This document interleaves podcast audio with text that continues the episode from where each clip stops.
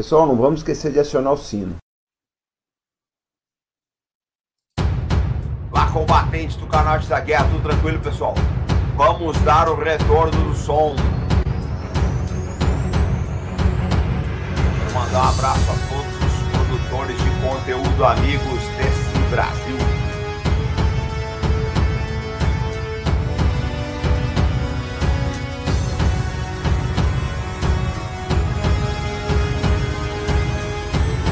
Canal Velho General, o canal Bom Combate. Rogério Itablião, Felipe Quintas, que está com a gente aqui no nosso estúdio.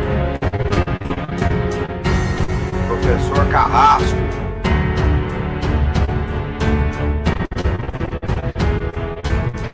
Nosso amigo Wellington Calazan, o Bom Gonzalez. Um abraço a todos os produtores de conteúdo amigos aqui do Brasil, os irmãos russos.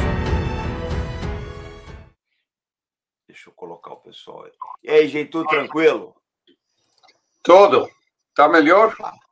Tá melhor, agora, agora acertou. Pessoal, é um prazer muito grande receber o professor Carrasco e o Felipe Quintas aqui. Nós precisamos bater um papo sobre o que está acontecendo, sobre o que foi falado no Fórum Econômico Mundial, tá? Só para fazer uma introdução aqui para vocês, é, hoje o petróleo já está encostando na faixa dos 120 dólares. Ele, ele ficou oscilando aí, subia até 14, parava, e agora com essa decisão europeia aí de interromper em parte a importação do petróleo da Rússia, a gente não sabe onde isso vai parar. Já tem gente falando no petróleo a 150 dólares aí, que vai ser um desastre para a economia. Então a gente quer ouvir aqui, tá?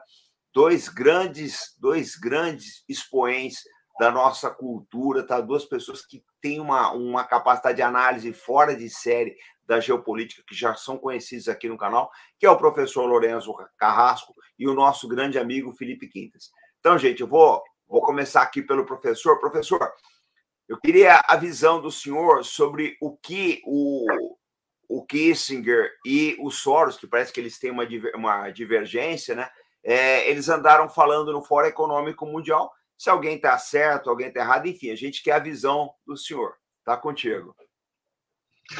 Bom, mira, é, é muito interessante, incluso eh, analisar decir, qué representa cada uno, es decir, George Soros, Henry Kissinger, eh, y claro, eh, en este momento en que el gobierno de los Estados Unidos, la Comunidad Europea, la OTAN están con esta visión utopista de querer mantener la idea de un gobierno mundial, porque eso es lo que se está viniendo, está cayendo. Es decir, lo que pasó en Ucrania es que lo que era el escenario de un, orden mundial se vino abajo, es decir, acabó.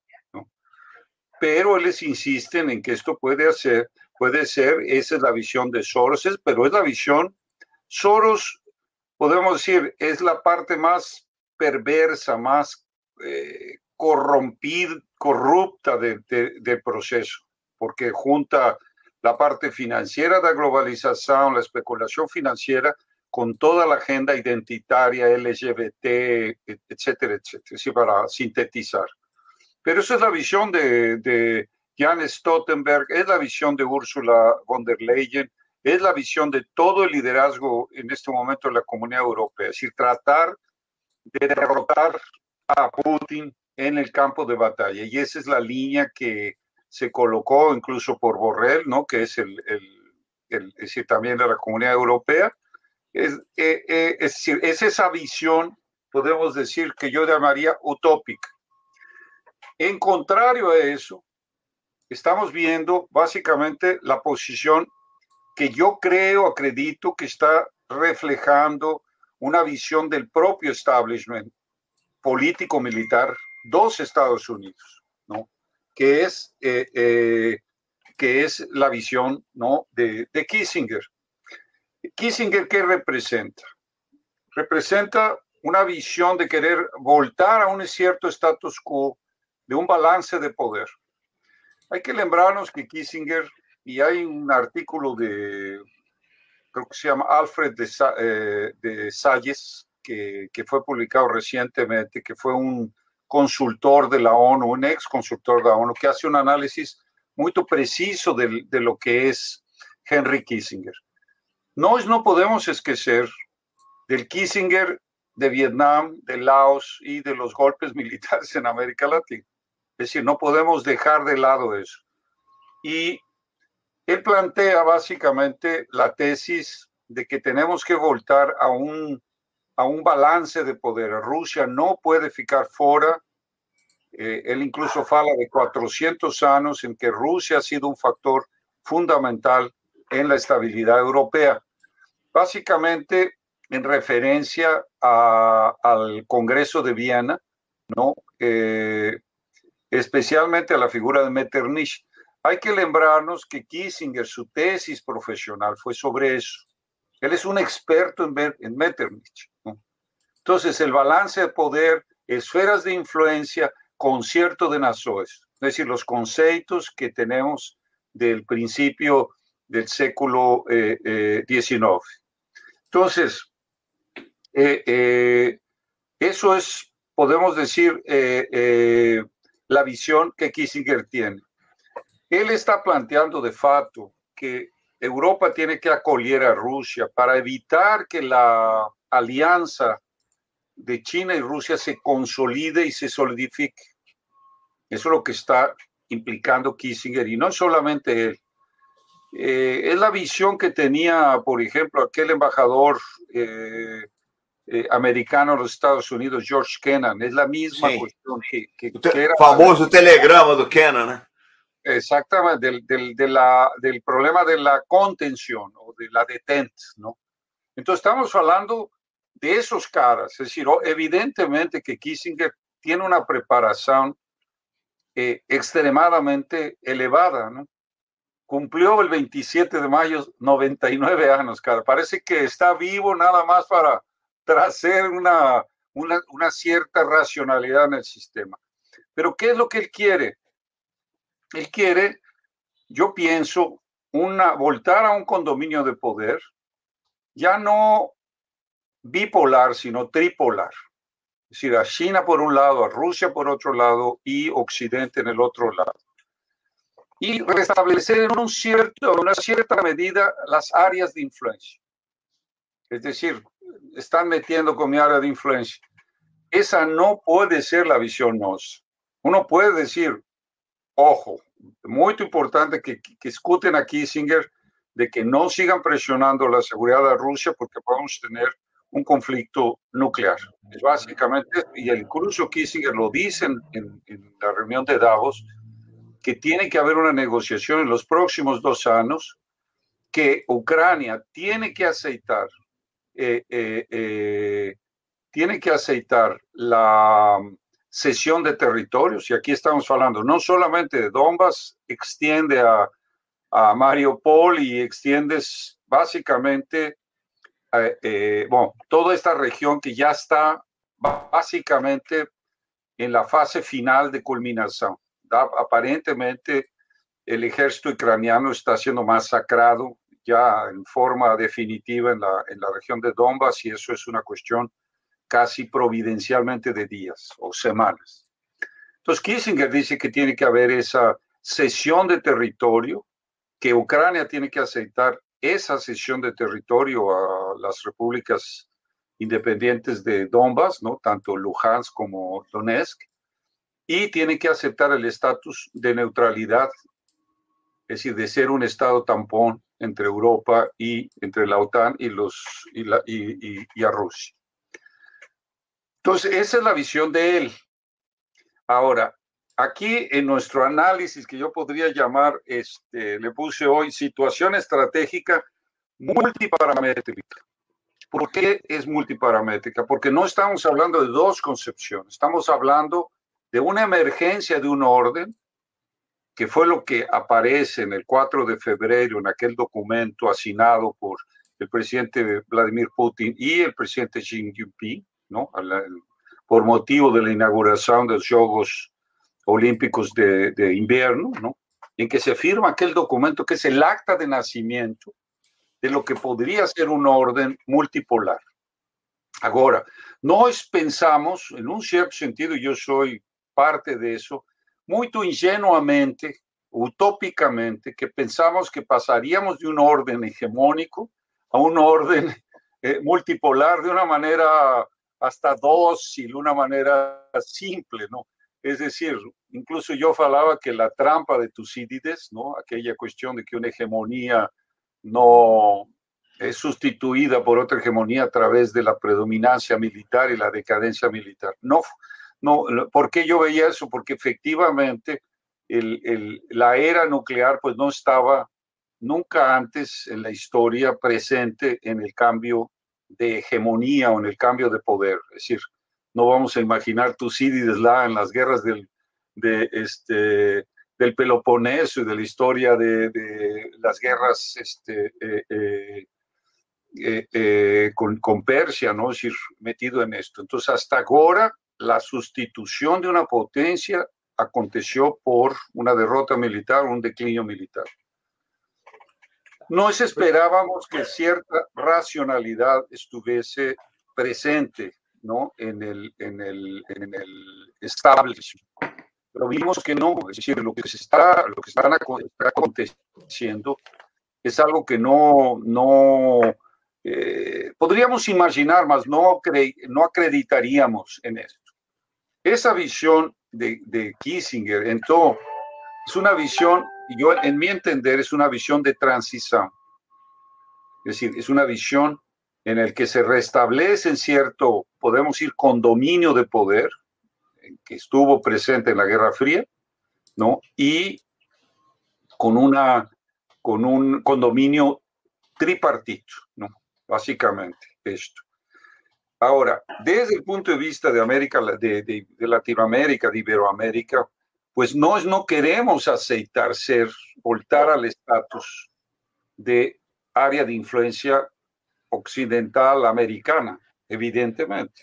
Entonces, nos vamos a tener que liberar, librar nuestra propia posición, es decir, expresar nuestra propia posición. No solamente en términos, por ejemplo, de la alianza a nivel de los BRICS, que es importante, en este momento más importante que nunca, porque eso nos da una cierta maniobra, un cierto yogo ¿no? de, diplomático global.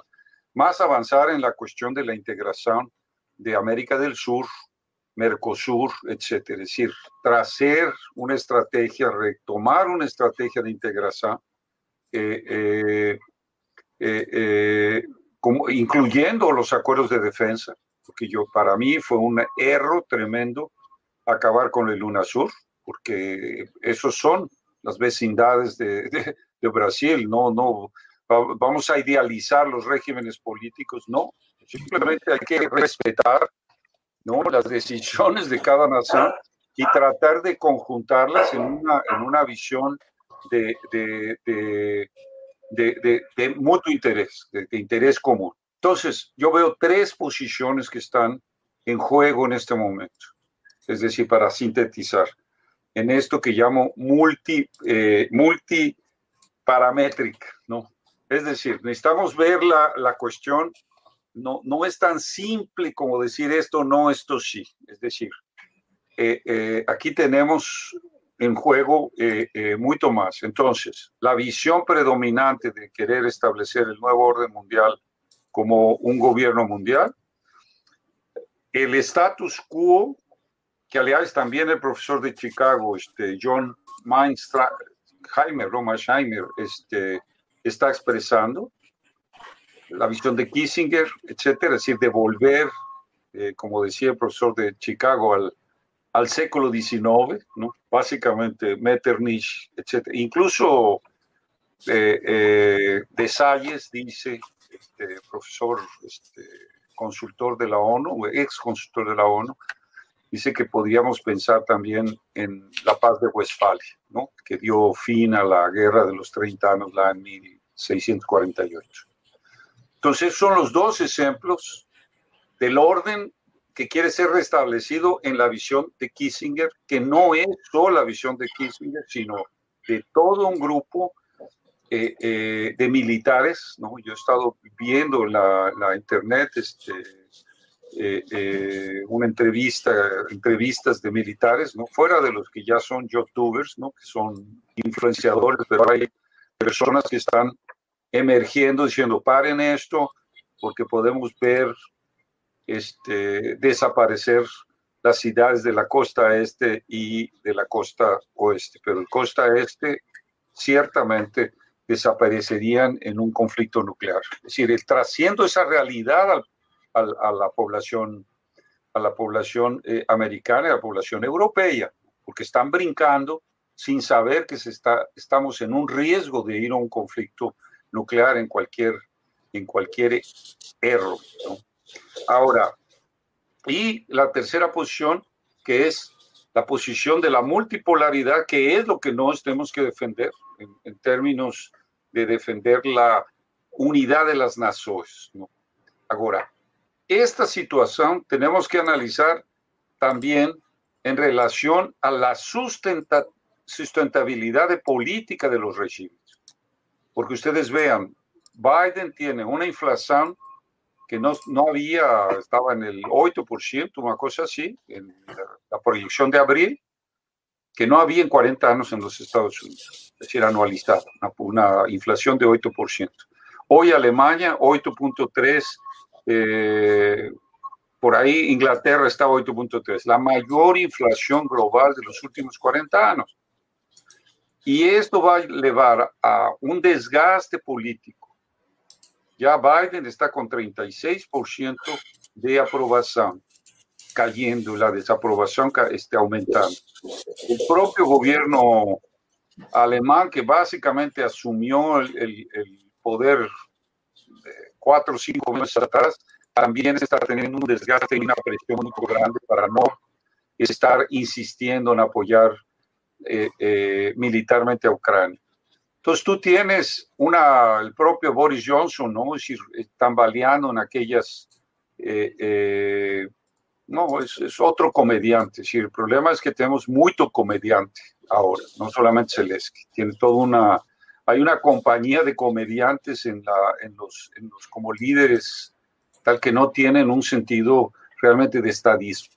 ¿Qué es lo que está mostrando Kissinger, básicamente. Es decir, por más que no, es, no estamos de acuerdo en el historial de Kissinger, en este momento es una posición racional en el sentido de parar, por lo menos, el peligro, eh, eh, el peligro mayor de escalar a una, no, no una guerra, porque ya estamos en una guerra mundial. Ya el fenómeno ya es una guerra mundial y de Irak y de, y de Ucrania saldrá un orden nuevo ya sea un orden transitorio, porque lo que dice Kissinger, tenemos que sentarnos en una mesa.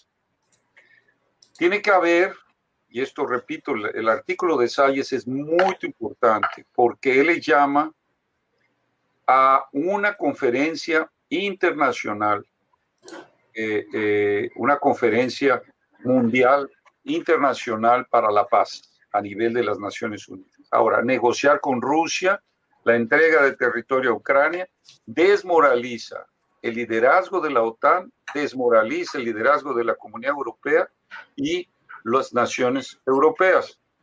De ahí que, por ejemplo, es relevante que la sexta feira, en la Embajada de Hungría en París, eh, se dio la reunión de Marine Le Pen y eh, Víctor Orban, es decir, una reunión en la cual ellos están planteando una manera diferente de cómo enfrentar el conflicto europeo, tanto de la crisis de energía, los migrantes, como el tema de las sanciones, eh, eh, las sanciones contra Rusia. Entonces estamos viviendo ese momento multiparamétrico, ¿no? en el cual tenemos que tener mucha atención porque no es un juego apenas de un conflicto militar, sino que estamos viendo una, una, un declinio en la, en la popularidad de los gobiernos. Vamos a tener este, básicamente eh, eh, de aquí hasta, hasta la elección de noviembre en Estados Unidos una inestabilidad política enorme. Eso va a ser una causa fundamental de todos los procesos electorales, incluyendo el de Brasil. Es decir, creciente inflación, eh, creciente... Profesor, só un minutinho. Nós vamos entrar, Nós vamos entrar no quadro brasileiro. Mas antes eu queria, eu queria ouvir o Felipe Quintas aí. A gente vai voltar no senhor aí. Vamos lá, Felipe, está contigo. Boa noite, comandante. Boa noite, professor Lourenço. Boa noite a toda a comunidade Arte da Guerra que está aqui nos prestigiando. O, a, a reunião do, do Fórum Econômico Mundial, que, eu, que, que ocorre por esses dias, ela nasce sob o, a marca de um, de um duplo fracasso.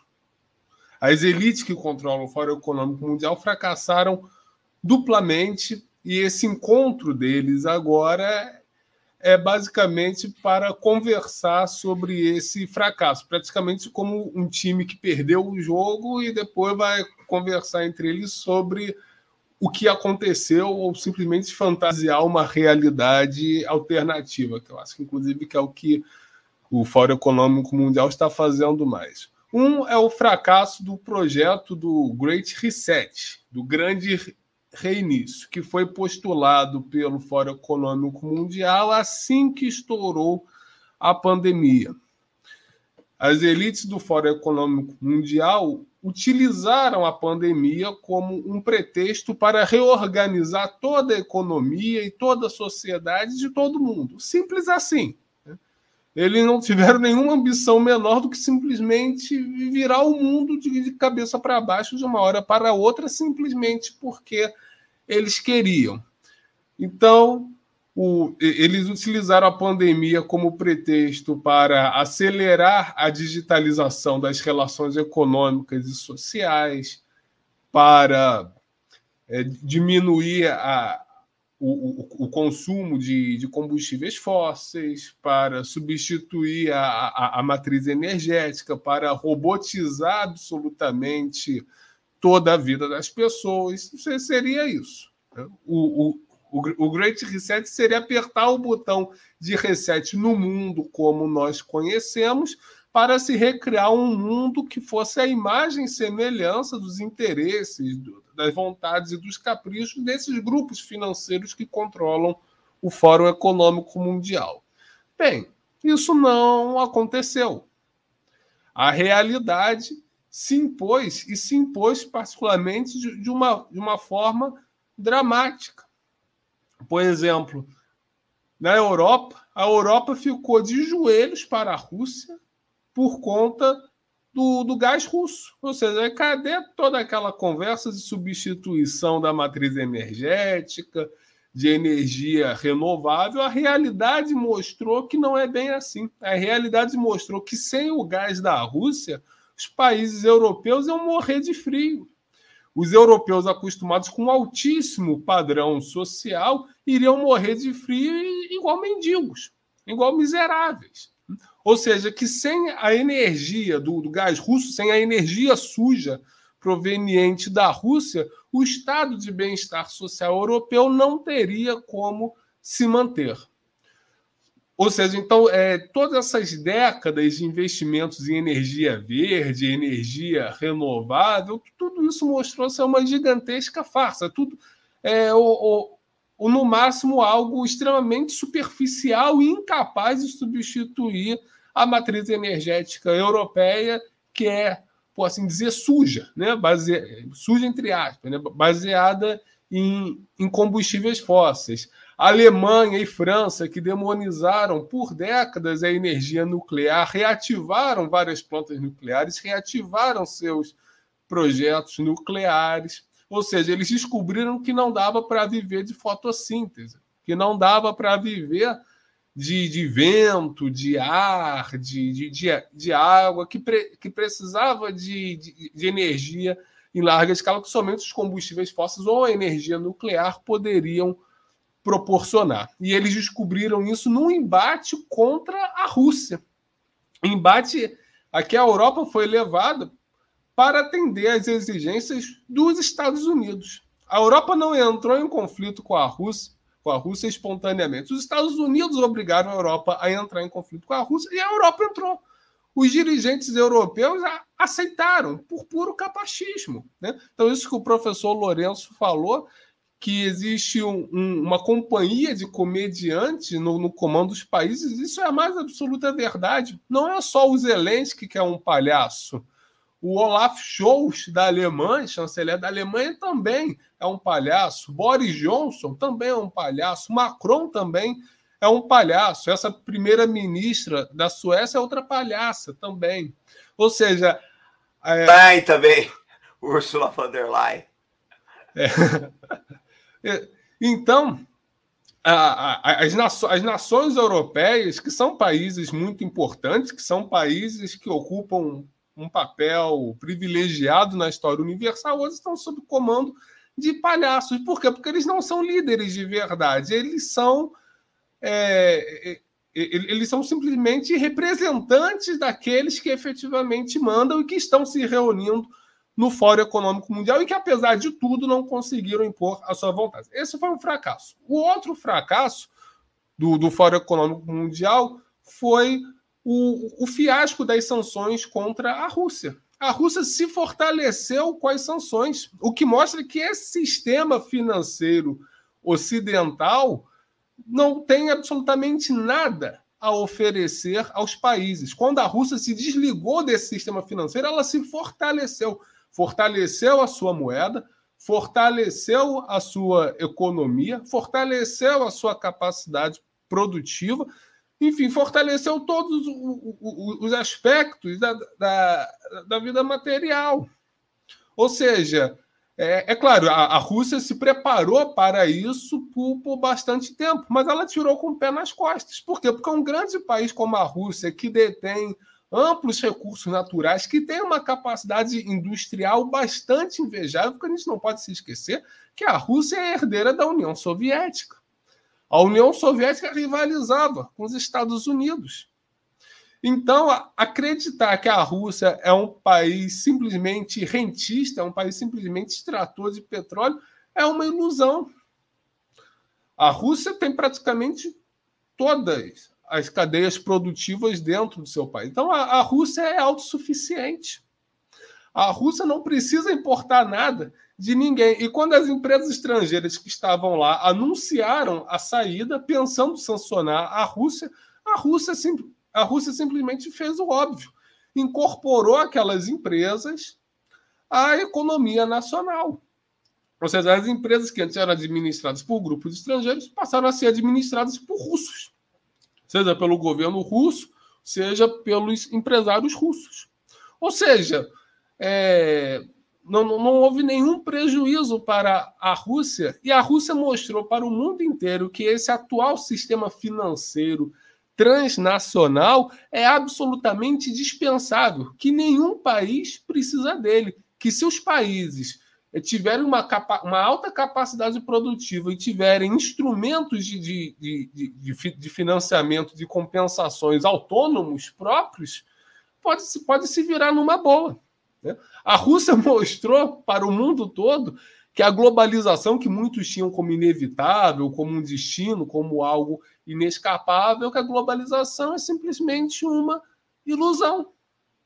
E é essa a verdade que a mídia ocidental precisa esconder dos países, porque em todos os países ocidentais existe uma insatisfação muito grande contra a globalização. O Brexit no, no, no Reino Unido é a manifestação do, do descontentamento do povo britânico em relação à globalização a alta, a alta votação da, da Marine Le Pen, a, a vitória do Donald Trump nos Estados Unidos em, em 2016, tudo isso aí era um sinônimo, é, é, eram, eram sintomas de cansaço com, com, a, com a globalização. E o Putin mostrou que a, que a globalização era um, um tigre de papel. Que se os países tiverem governos nacionalistas, governos patrióticos governos soberanos podem simplesmente mandar a globalização para as cucuias e nada acontece. Então, o, as sanções econômicas que o Fórum Econômico Mundial é, apoiou, achando que iam dobrar a Rússia, não dobraram, pelo contrário, fortaleceram. Então, as elites financeiras do, do Fórum Econômico Mundial é, precisaram se reunir para mascarar essa para mascarar essa, essa derrota dupla que, que, ela, que elas sofreram. Então, por mais que eles se coloquem numa cúpula, numa posição de, de superioridade em relação aos países, como se eles fossem o centro do poder, isso é simplesmente uma ilusão, porque o poder está nos estados nacionais. Se os estados nacionais utilizarem o poder que têm, não tem Fórum Econômico Mundial, não tem Clube Bilderberg, não tem nada disso. Então, e, então tudo isso vai modelando um novo mundo, um novo mundo realmente multipolar, baseado não no unilateralismo de um condomínio de poder formado pelas, é, pelas elites militares e financeiras do Atlântico Norte, mas um, um mundo em que outros países, outras civilizações, outros continentes é, capazes de, de, de, de, alta capacidade de, produção econômica, tudo mais, podem afirmar os seus interesses e dialogar entre si num mundo é marcado não pela hegemonia de um ou outro país, mas pela formação de blocos regionais em que, poten em que potências regionais constituem suas zonas de influência contíguas e, com isso, formam um, um, novo panorama internacional, um panorama muito mais plural, muito mais democrático, porque é baseado não numa superpotência isolada, como os Estados Unidos se pretendiam nos anos 90 e 2000, mas num, num concerto de várias potências que negociam e acordam entre si para poder chegar a um, a um ordenamento internacional comum. Felipe, então, eu, vou, eu vou só dar uma repassada aqui, professor, que eu quero jogar uma, uma pimenta aqui no nosso debate e eu vou passar para você que eu quero opinião sobre ela, tá? Professor, eu queria saber o seguinte: o, o Felipe trouxe um, um, um ponto aqui que é. O senhor está com o áudio ligado aí. com o áudio ligado aí. Isso. Sim, sim. É, professor, o, o Felipe trouxe um ponto bastante importante aqui, que é esse Great Reset, né, que muita gente coloca como se fosse teoria da conspiração, mas o fato é o seguinte: a dívida de alguns países, Estados Unidos, Reino Unido, é impagável. Os Estados Unidos estão devendo quase 31 trilhão de dólares e aumenta um trilhão por ano. Então, talvez não haja outra saída senão um rearranjo, um reset mundial, tá? Zerando essas contas aí dos devedores. O problema é que países credores, que nem a China, por exemplo, é, não vão aceitar isso. Eu acho que é, é aqui que nós estamos chegando, né? Esses países, eles são rentistas, essa é a realidade, né? Não tem um lastro, um lastro de commodities, um lastro efetivamente de produção que sustente a sua, a sua economia, se apoia muito em papel. Então, querendo mudar isso daí, eu, que eu não estou querendo fazer um recomeço para poder safar. Eu queria saber a sua opinião sobre isso tudo, como é que o senhor está vendo esse cenário todo. ¿cómo se llama? La pregunta de los, en México había un programa que se llamaba este, La pregunta de los 64 mil. Hace, hace 50 años 64 mil pesos era mucho dinero. Más hay una cuestión que efectivamente eh, está aconteciendo y yo creo que la decisión de bloquear las reservas de Rusia, ¿no? O aquellos 300 billones, ¿no?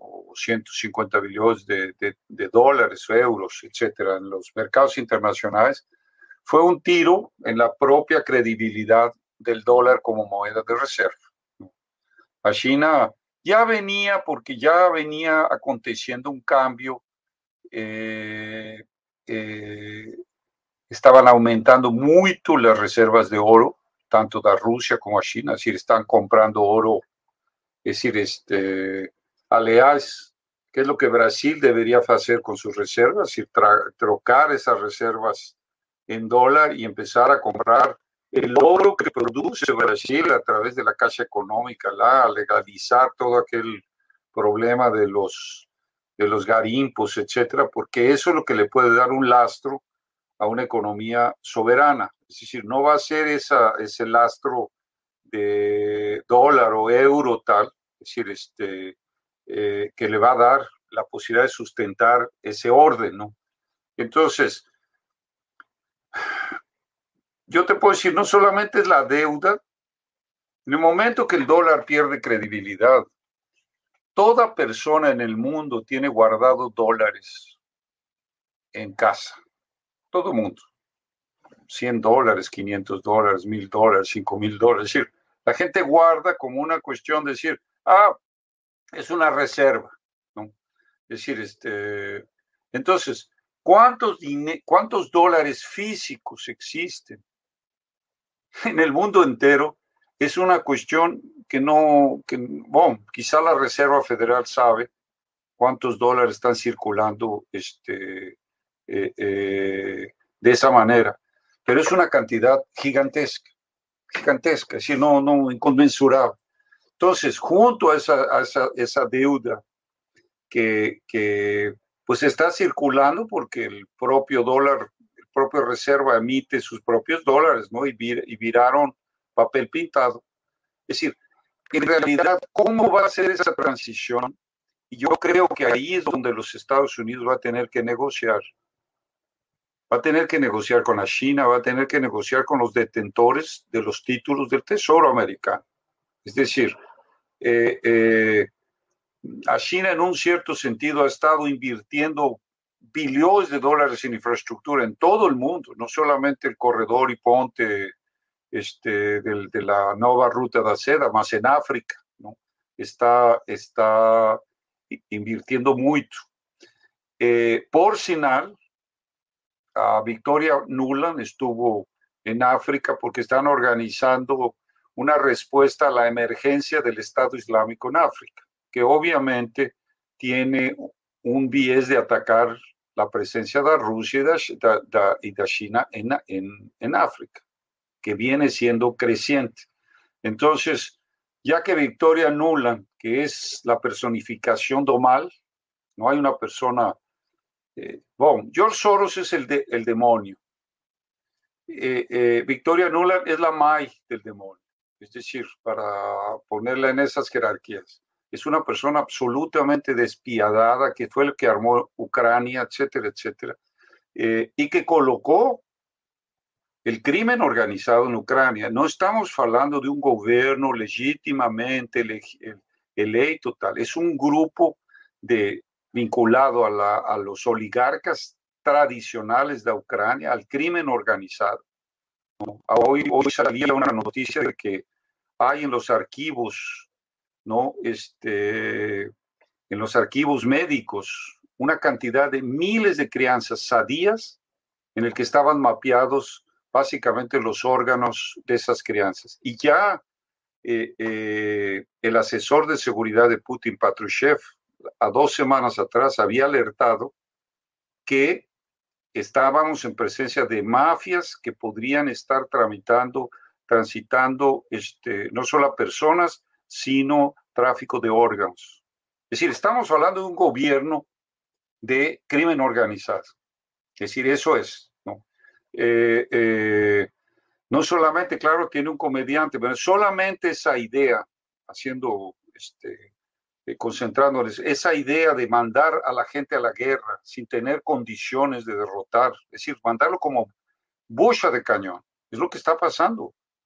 ¿No? Gente que no tiene, esos civiles que se, que se, se montaron al ejército, es decir, el ejército pasó a tener 600 mil hombres de ser ciento y tantos o doscientos mil, pasó a seiscientos mil sin entrenamiento, mandado al frente de batalla y están siendo masacrados a través de los bombardeos, etc. Eso es de perversión, eso es absolutamente insanidad, ¿no? No es apenas este, de un gobierno que piensa que va a ganar, no, está apostando las fichas en un casino.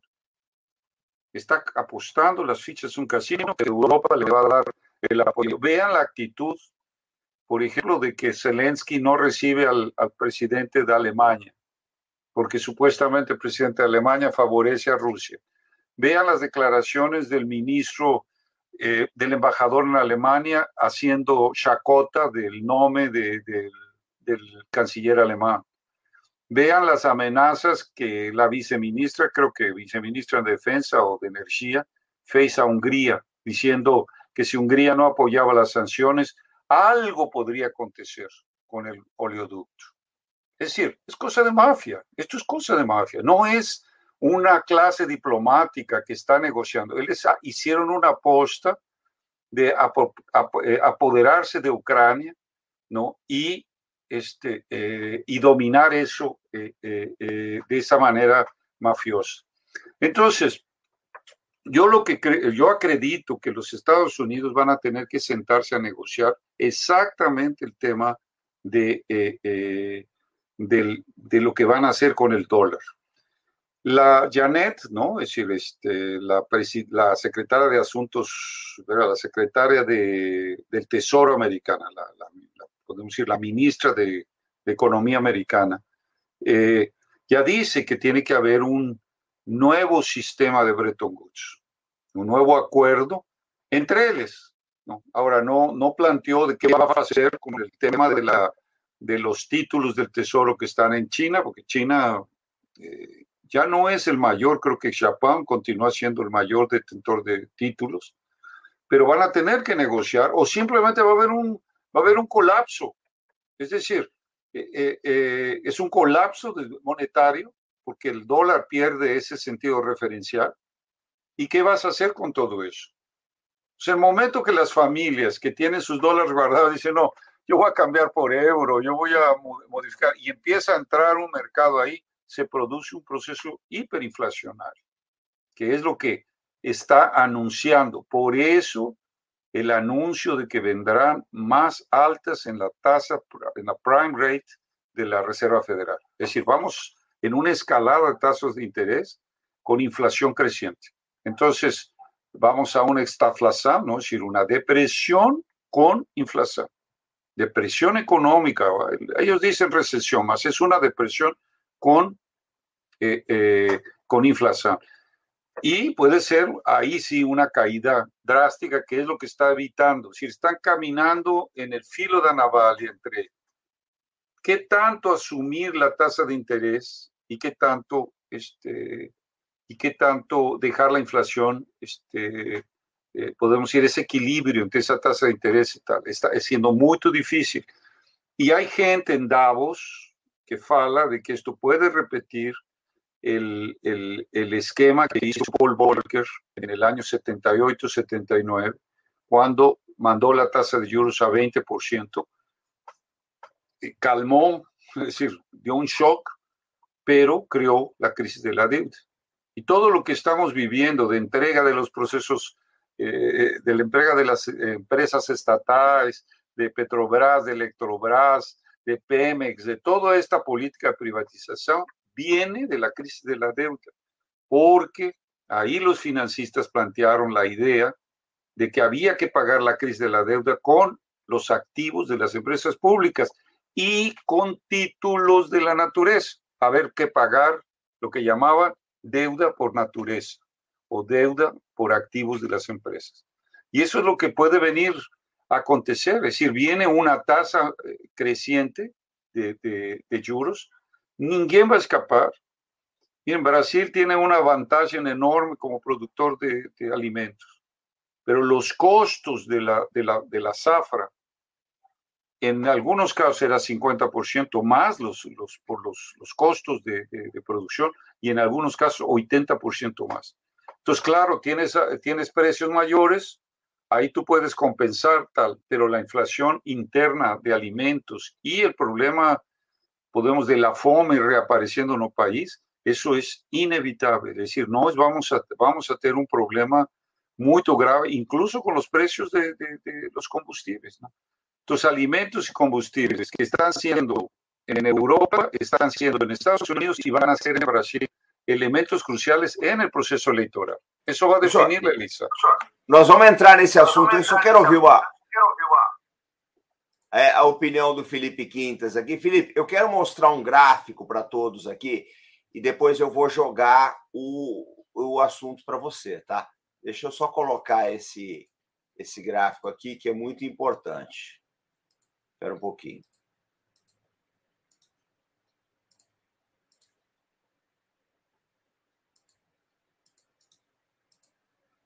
Ó, pessoal, é o seguinte.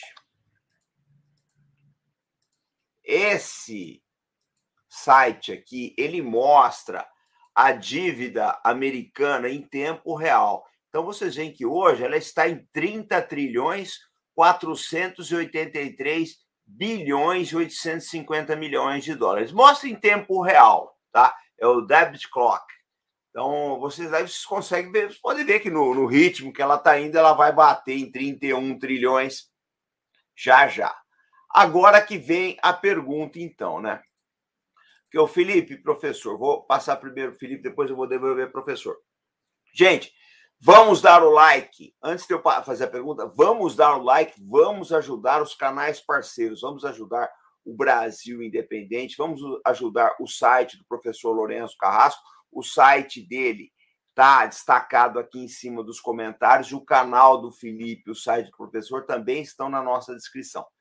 Agora, eu queria saber o seguinte, Felipe.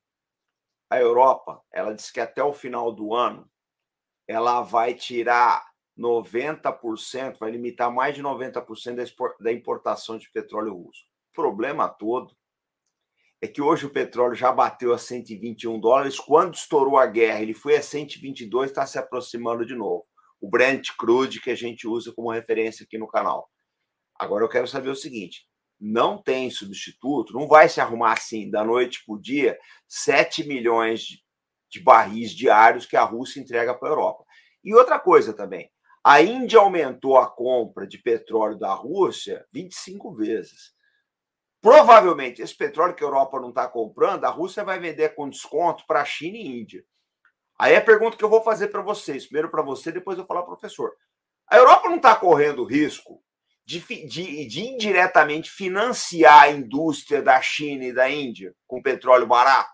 Porque ela vai jogar um petróleo mais barato lá e ela vai pagar mais caro em detrimento da produção industrial dela. Eu queria que vocês analisassem aquilo que a gente está começando a achar que é um certo suicídio econômico da Europa. Vou passar para você, depois eu quero ouvir o professor. Está contigo, Felipe. Obrigado. Com certeza é um suicídio econômico, mas essa é a consequência da Europa ser governada por palhaços, por comediantes, por fantoches, enquanto Rússia, China e Índia têm lideranças de verdade. Eu digo, o sistema político da Rússia, da China e da Índia é muito mais democrático que o dos países europeus. Porque na Rússia, na China e na Índia, todo mundo sabe quem é que manda. Todo, todo russo sabe que a última palavra no Estado é do Putin. Todo chinês sabe que a última palavra é do Xi Jinping e do, e do Partido Comunista Chinês. Todo indiano sabe que a última palavra é do Narendra Modi. Mas nenhum europeu sabe de quem é a última palavra na condução política dos seus países. O Macron se reelegeu na França, mas o Macron é preposto dos Rothschild. Mas os Rothschild se candidataram, os Rothschild disputaram votos, os Rothschild se responsabilizam por alguma coisa frente ao povo francês? Não. O, Olaf Scholz é apenas um pau mandado da, da, da tecnocracia financeira da União Europeia. Mas essa tecnocracia financeira da União Europeia não, não é eleita. O Olaf Scholz foi. Mas quem manda, de fato, no governo alemão não foi eleito. Sem falar dos casos de, de Itália, Grécia, Portugal, Espanha, em que a própria ideia de governo nacional já morreu. Então, é, quando um país é governado por interesses, por interesses que não são nacionais, ele comete um suicídio. Porque o, o, o, o país não está sendo governado de uma forma nacional. A realidade do país é nacional, mas o comando político não é nacional. Então, essa, essa, essa tensão, essa contradição prejudica os países enquanto nações. E nesse caso, Rússia, China, Índia, por terem estratégia, por terem lideranças esclarecidas e patrióticas capazes de planejar o futuro, estão conseguindo tirar proveito das circunstâncias como elas se apresentam. Estão tirando proveito da irracionalidade da Europa. Então, sim, a, a situação que espera os europeus é uma situação muito difícil. mas é a consequência dos países europeus terem virado, na prática, colônias de banqueiros. A Europa vai precisar se tornar uma Europa de nações novamente para colocar os interesses nacionais acima do, do, dos interesses privados corporativos, assim como Rússia, assim como China, assim como Índia estão fazendo. Então, é, é isso. Né? A Europa vai se ferrar muito por aí, Felipe. E eu não duvido, eu não duvido. Tem gente, os otimistas estão falando em 150 dólares o petróleo. Nós temos um grupo de discussão. Semana passada eu falei em 122 dólares. O pessoal está brincando, tá? hoje já está 121,70. Os otimistas estão falando em 150. Porque os pessimistas, gente, estão falando em 250 dólares o barril do petróleo. É duas vezes o, o valor que nós estamos pagando hoje. Ou seja, se isso acontecer, compra um sapato de sola super, hiper, mega grossa e pode cancelar a tua academia, porque tu vai andar a pé pra caramba. Essa é a realidade que a gente. Mas é, Felipe, Ô, Felipe, professor, essa é a realidade que nós estamos começando a enfrentar. O mercado não faz milagre. Não, e, é reali... e é uma realidade que o Brasil não precisaria estar passando se o Brasil tivesse uma política de petróleo voltado para o abastecimento interno, para a autossuficiência interna, que nós não temos hoje. Eu vou, eu vou passar para o professor, mas, gente, isso é o que estão falando por aí. Já tem gente. Isso não, é, não é site conspiracionista, não. Veio da Reuters. Então, o pessoal está falando, 150 dólares do petróleo pode ser o novo normal. E tem gente aí mais exaltado falando em 250 dólares, tá? E quem está forçando essa situação toda são os mesmos países que levaram o mundo a uma hecatombe em 1914 e que levaram em 1939, a boa e velha e dita né, por ela mesma civilizada Europa, que para mim de civilizado não tem nada. Eu vou passar para o professor Lourenço Carrasco, mas primeiro, deixa eu, só, deixa eu só mandar um agradecimento muito especial aqui ao nosso amigo Luiz Cavagutti, meu companheiro de bancada lá da Gazeta do Povo. Luiz, quero mandar um grande abraço para você e agradecer, tá? os mapas que você trouxe da Polônia para mim, porque, para quem não sabe, eu tenho uma mapoteca gigante aqui no canal, gente, que eu gosto de fazer as análises à moda antiga, tá? Carta, bota o mapa em cima da mesa, madrugada, com a canetinha lá, rascunhando estrada, etc. Então, Luiz, quero te mandar um grande abraço. Ele também me trouxe esse pet aqui do exército ucraniano, que eu vou guardar com todo carinho aqui na minha, minha coleção de pet. Eu sei do seguinte, o Luiz, ele está vindo da terceira guerra que ele cobre, deve estar tá indo para a quarta aí, que eu já sei que ele deve estar tá caçando alguma guerra para ir.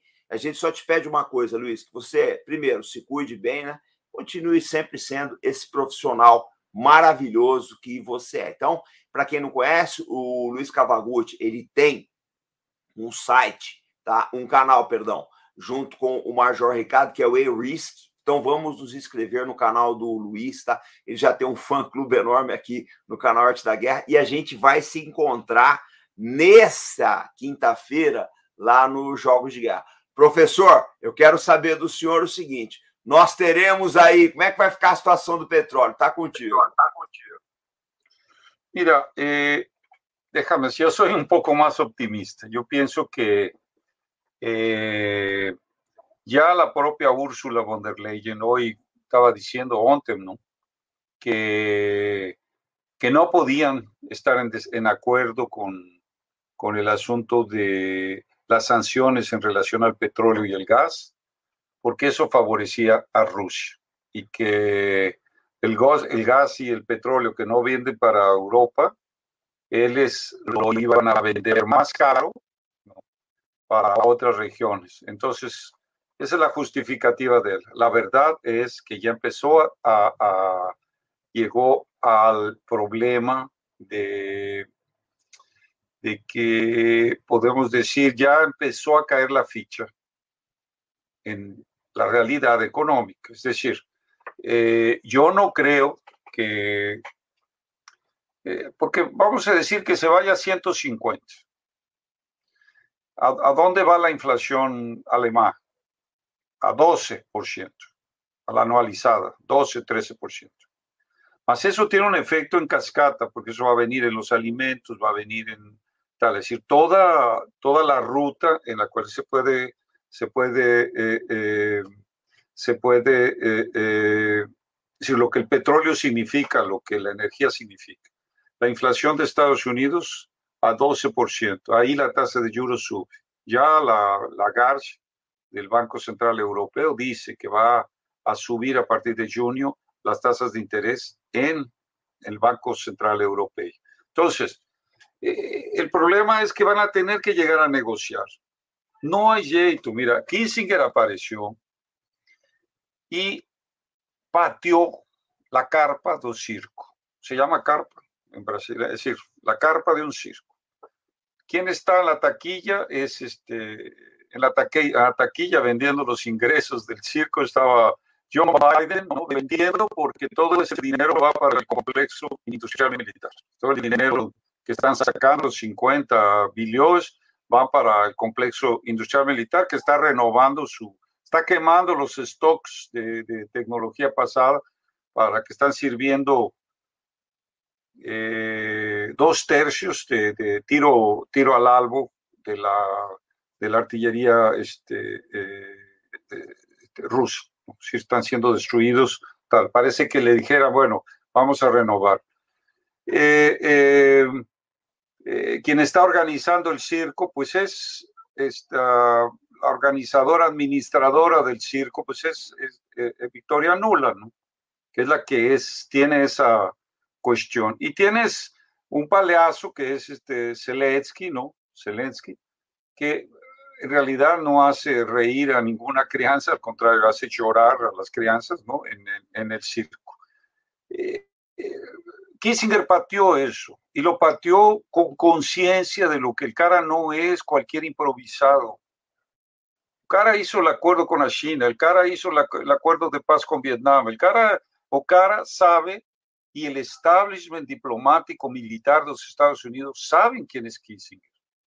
Y no sabemos también del otro lado lo que Kissinger es capaz, fue capaz de hacer como secretario de Estado en la Guerra Fría, en, el área de influencias.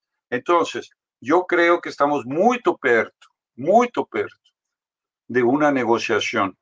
Si no, entonces el escenario es, es apocalíptico. Sí, porque puede decir a, a un conflicto, podemos a al borde de un conflicto nuclear, que es lo que estaba este, eh, anunciando, ¿no? Que iban a haber aquellas este, misiles de, de, medio alcance. Hoy, hoy eh, Biden dice, no, Estados Unidos no va a vender armas de longo, de longo alcance a Ucrania que puedan alcanzar a Rusia. Y eso ya es muestra de que los caras ya se dieron cuenta que eh, de que perdieron, de que perdieron. Ahora, mantener el asunto del conflicto como está es solo en detrimento de la estabilidad del riesgo de una guerra nuclear, que a mí me parece que es mucho más grave que la elevación del petróleo. Es decir, el petróleo, es, esa elevación es simplemente, podemos decir, el escenario de catástrofe económica global global. Ni a China ni a India le conviene una cuestión así, ni a Rusia. ¿No? Entonces yo creo que estamos llegando a un momento, eh, y por eso es esperanzoso que Kissinger haya feito eso, ya haciendo la resalva de quién es y qué es lo que él procura. Es decir, ya haciendo esa resalva que yo presenté en la, en la primer, en la primer bloque, ¿no? Es decir, no tenemos que apostar en la negociación. El, el fato de que esté saliendo, que tiene que haber una negociación de, eh, eh, de paz, el propio Vaticano, con su, podemos, su influencia, diciendo que tiene que haber una conferencia en el espíritu de Helsinki. Es decir, lo que aconteció en 1975 bajo la lideranza de Casaroli, que era el secretario de Estado, y del Papa, del Papa Pablo VI, que buscaba exactamente el poder negociar este-oeste, es decir, crear una, un encuentro este-oeste. Y el, Papa hablaba una cosa curiosa. Decía, no tenemos que ver la unidad de Europa, no de la pequeña Europa. La pequeña Europa es la Europa occidental. El, Papa decía, es la, esta es la pequeña Europa, necesitamos la, la, Europa completa. Lo que De Gaulle decía, ¿no? Del Atlántico a los Urales. Entonces, ese, ese sigue siendo esa, esa pelea, pero yo tengo la esperanza de que la geopolítica británica está con los días contados y que va pronto tener que este, aceitar que no es más posible este, es, esa, esa política. Lamento que Alemania continúe ¿no? en ese yogo de separarse de, de, Rusia, porque Alemania y, y Rusia juntos se transforman en la mayor potencia económica en términos de tecnología, en términos de recursos naturales. Y eso Alemania y los ingleses saben desde la unificación alemana. Hay que lembrarnos de Margaret Thatcher llamando al peligro del cuarto Reich, atacando a aquel Hermann Kohl que no tenía nada de hitleriano, pero Margaret Thatcher dijo, cuidado. Y después en Maastricht, cuando se hace la unión económica, le ponen a Alemania una camisa de fuerza para que Alemania no pueda efectivamente hacer ese, ese cambio. Y yo veo una cosa interesante, eh, comandante, yo veo muy interesante esta elevación de la, del orzamento militar alemán. No simplemente porque va a ser ayudar al 2% que exige la OTAN y que incluso Trump estaba exigiendo de Alemania, ¿no? Que, que invirtiera más, eh, eh, más que invirtiera más, como estaba diciendo, este, eh, eh, que invirtiera más, ¿no? Trump en, la cuestión militar. Pero, pero, por otro lado, Alemania también tiene que tener una, un orzamento militar eh, de, de, defensa de, de, Alemania, no necesariamente para exportar armas, porque además ya eso está casi llegando a un fin. Esas declaraciones de que van a mandar armas sofisticadas, etcétera, ta, ta, ta, es, eso, eso se está esgotando. En la medida en que se consolide el, triunfo en Donbass, que yo pienso que es cuestión, no sé, en eso yo no, eh, eh, el comandante es más este, informado que yo, mas yo pienso que está acercándose mucho la, el momento en que, en que, en que se, culmine, se culmine el asunto este, eh, en Donbass y ahí va a tener que entrar una negociación. Y la negociación yo creo que va a ser eh, eh, sobre el, lo que resta de en, el, en, el, en, el, en, el, Mar Negro, que es Odessa. Es decir, negocien porque van a tener ustedes una salida al mar. No negocien, van a perder Odessa. Es decir, eh, este yo pienso que va a ser el asunto, es decir, llegar a Donbass, la cuestión ya de lo que está consolidado de la ocupación militar, tal, y decir, ahí tienen la salida en, en, Odessa. O no, quiere negociar, entonces la, la ofensiva continuará sobre Odessa y, y, y, vamos a estar ahí otros, otros, otras semanas o meses en, en el conflicto. Pero yo te... Professor, nós, vamos, nós vamos ter que encerrar a live agora. Porque a gente vai ter que fazer a live do Clube de Canais. Eu vou passar para vocês para as despedidas aí. Deixa eu só colocar um trecho aqui de, uma, de um vídeo que vai estrear no Arte da Guerra amanhã, gente, que vocês têm que dar uma olhada, tá? Vai valer a pena. Que é esse aqui, ó. Este é a Esquadrilha da Fumaça.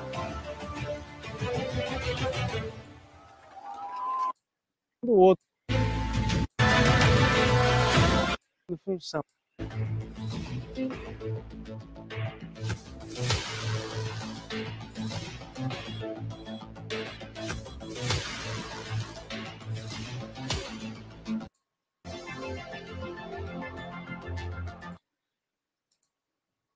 Gente, isso que vocês acabaram de ver é um trecho de um, uma série de vídeos da Hunter Press, que é mesmo os produtores de Cavaleiros de Aço, que eles fizeram sobre a Esquadrilha da Fumaça. É simplesmente maravilhoso, é lindo.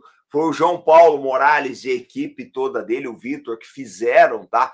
É, eles já tinham feito também sobre a formação dos pilotos de caça brasileira. É simplesmente maravilhoso o documentário. Então, amanhã vai estrear aqui. Já estreou no canal dele, vocês podem ver quem quiser olhar no, no canal da Hunter Press. Mas amanhã estreia aqui no Arte da Guerra. Depois a gente vai fazer, a gente vai fazer um, um trailer aqui também, tá? E eu queria falar uma coisa para vocês muito interessante, tá, pessoal? Deixa eu mostrar uma, uma pessoa aqui para vocês que é uma, é uma coisa realmente realmente interessante. Quer ver? Peraí. Peraí.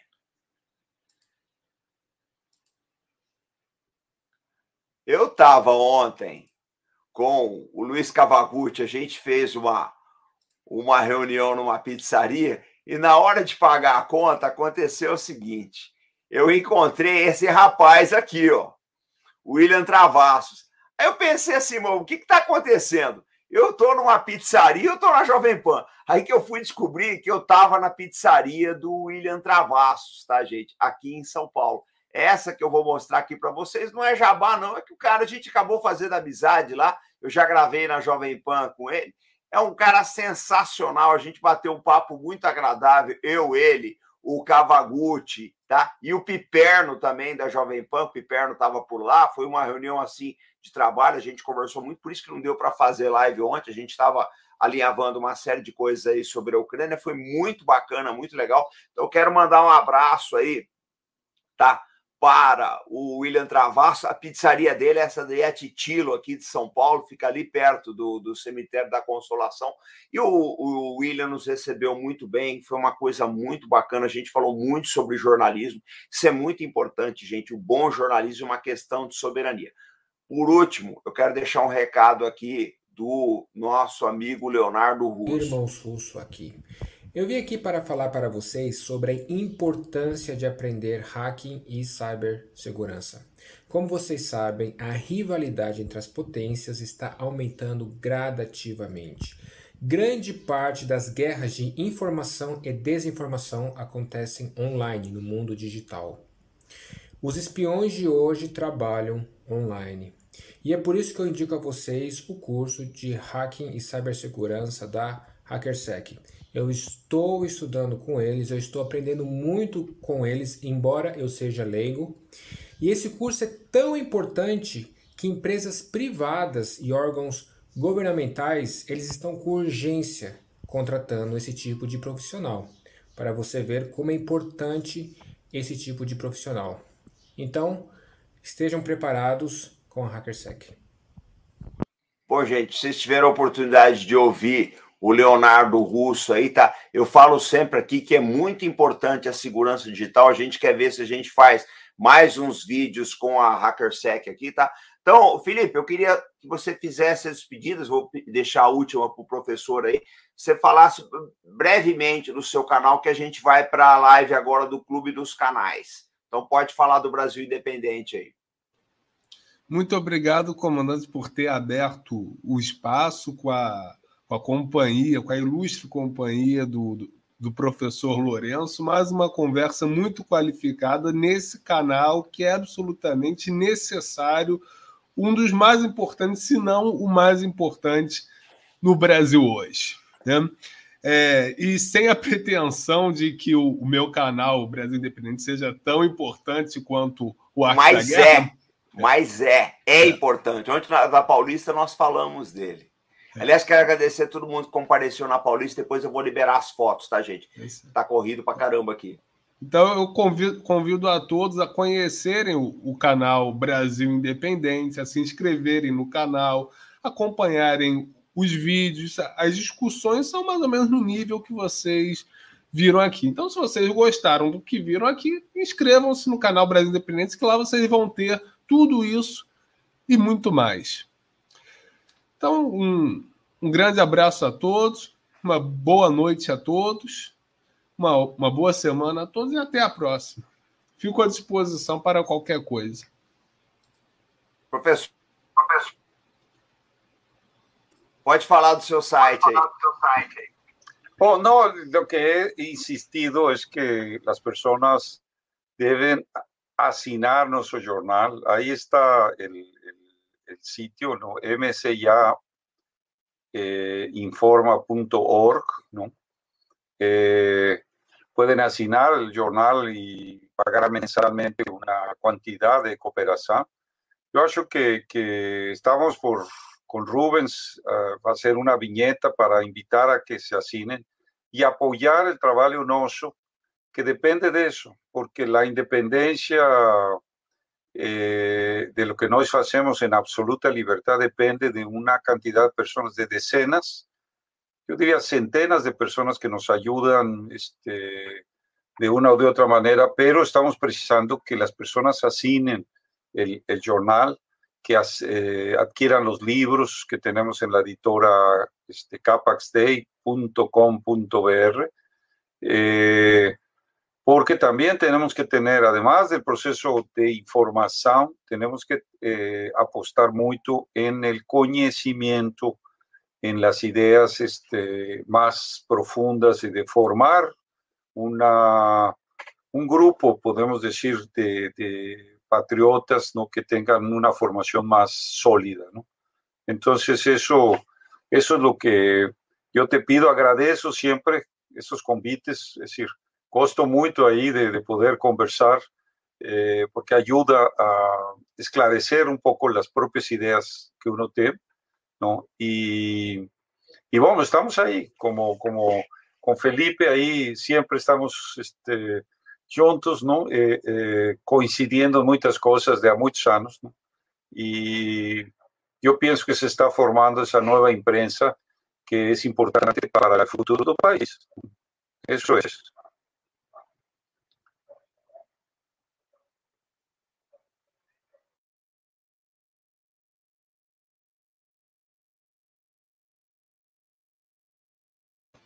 Tá sem som. Pessoal, é, eu quero agradecer a presença de vocês, agradecer quem estava quem na Paulista hoje, a gente depois vai colocar as fotos, e agradecer a correria que é, mas esse programa a gente tem que, a gente toma muito cuidado para não entrar, por exemplo, vai ter uma live do Ruben agora no GeoForce, a gente faz força para não entrar na deles. E a gente vai trazer outras vezes o Felipe, o professor Carrasco, e agora tem a live também exclusiva do Clube de Canais, tá? Então a gente volta. Amanhã, deixa eu falar para vocês, amanhã é muito importante. Eu vou estar no programa do no Fala Glauber, tá? Então deixa eu mostrar aqui para vocês. Vou estar no Fala Glauber amanhã. Fala Glauber Podcast. A gente tá, vai estar tá batendo um papo sobre a Ucrânia, sobre Brasil, sobre Forças Armadas, enfim, tem muita coisa para falar lá. E na, na quarta-feira, eu tô de novo, eu e a Anitta Blian, às 19 horas no Isto Não É Podcast. Amanhã a gente está de novo no, no, no Fala Glauber Podcast lá em Brasília. E na quarta-feira eu estou de novo aqui no Isto Não É Podcast. Então, o que eu falo? A vida é corrida. Às vezes o pessoal fala, ah, mas correu com a. É um, vocês não têm noção, é um atrás da outra. Mas a gente vai trazer de novo o Felipe Quintas aqui e o professor Carrasco. E agora vocês vão para a live do Rubão lá no Geoforça. E a gente se encontra amanhã, então, lá no canal do Glauber, sempre com responsabilidade, compromisso e fé no Brasil, pessoal.